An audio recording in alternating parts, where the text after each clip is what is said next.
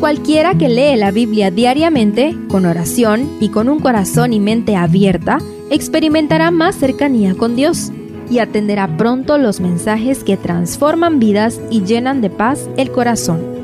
Únete en la lectura de la Biblia en Reavivados por su palabra.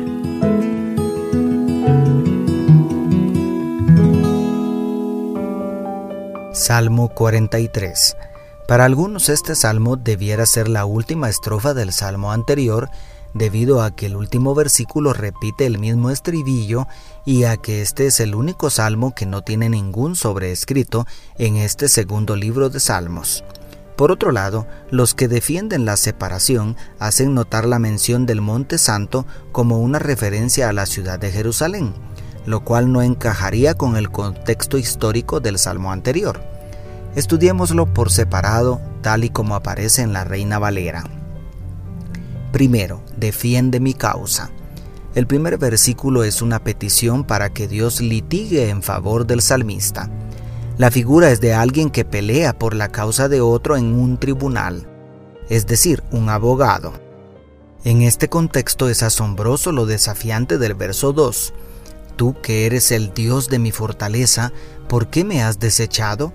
¿Por qué andaré yo enlutado por la opresión del enemigo? Estas preguntas retóricas deberíamos repetirnosla cada vez que el enemigo nos quiere oprimir con sus acusaciones. Una de las mejores noticias que puede darnos el Evangelio es que tenemos un abogado capaz de comprender nuestras debilidades y que puede defendernos aún ante el tribunal celestial. Querido amigo, querida amiga, Tú tienes a alguien dispuesto a meter las manos al fuego por ti. No dudes en entregarle tu caso. Segundo, envía tu luz. El verso 3 sorprende con la súplica que da inicio a la segunda estrofa del Salmo. Envía tu luz y tu verdad. Pero lo más asombroso es la razón por la cual David pide la luz y la verdad del Señor. Él está convencido que éstas le guiarán al monte santo, es decir, a la presencia de Dios. El verso 4 define de manera más específica el anhelo del salmista por el altar de Jehová. En los salmos de David casi siempre está presente el anhelo por la casa de Dios, por esa búsqueda insaciable de la presencia de Jehová. En este caso David agrega su anhelo de alabar a Dios con sus instrumentos musicales. ¿Cuántas veces hemos orado pidiendo ser liberados de un problema? ¿Cuántas veces hemos procurado en nuestras oraciones alguna bendición? Pero el profundo anhelo de David siempre fue la compañía de Dios. David deseaba más que cualquier otra cosa estar cerca de la persona de Dios. Oh, cuánto se regocija Dios cuando lo amamos a Él más que a sus bendiciones y promesas. ¿Anhelas con la misma intensidad su presencia? Y tercero, aún he de alabarle. La última estrofa es el mismo coro que viene repitiéndose desde el salmo anterior. ¿Por qué te abates, oh alma mía, y por qué te turbas dentro de mí? Espera en Dios, porque aún he de alabarlo, salvación mía y Dios mío.